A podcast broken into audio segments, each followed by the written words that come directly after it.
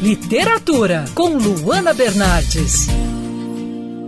Hoje nós vamos conversar com o escritor mineiro F.E. Jacob, autor do livro Homo Tempus, trabalho que ganhou neste ano edições em outras línguas, como o inglês, o italiano e o espanhol.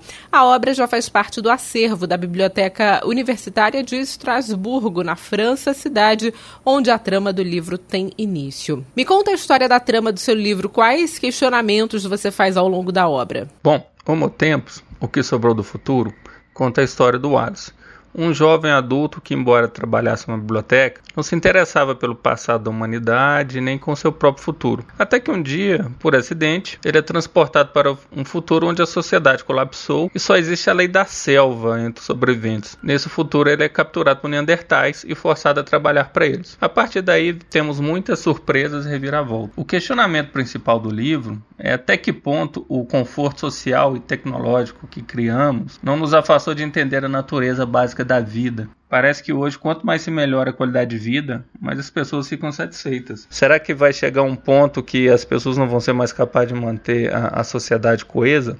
Essa é a premissa. Apesar de ser uma ficção, seu trabalho se baseia em estudos paleontológicos recentes. Você pode falar sobre isso?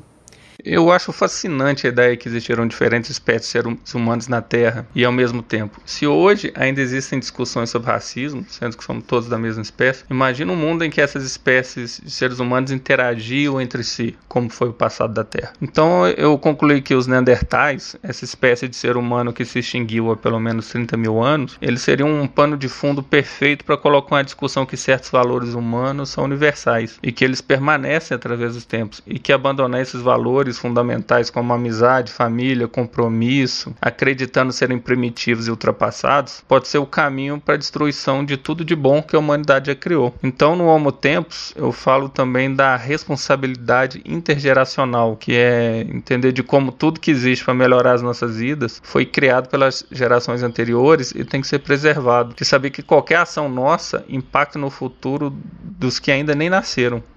Então, tomar consciência disso dá a sensação de pertencimento a algo maior para a pessoa que é a linha de evolução da humanidade. E daí decorre o sentimento de responsabilidade para com os outros, uma visão mais positiva sobre a própria vida. E em meio à pandemia, como foi receber a notícia de tradução da obra para outros idiomas? Muita gente não sabe, mas o mercado editorial mundial já estava em crise muito antes da pandemia. Já se discutiu uma reformulação. Uma consequência visível é como há muito tempo não surge um novo Código da Vinci ou um novo Harry Potter, quer dizer, assim, um mega sucesso. Basta observar a lista dos mais vendidos atualmente, como tem muito livro antigo, livro escrito há décadas atrás. Mas seguindo o velho ditado que crise também é oportunidade, as vendas estão se recuperando bem, as vendas de livros, e então exatamente nesse momento que não tem grandes lançamentos.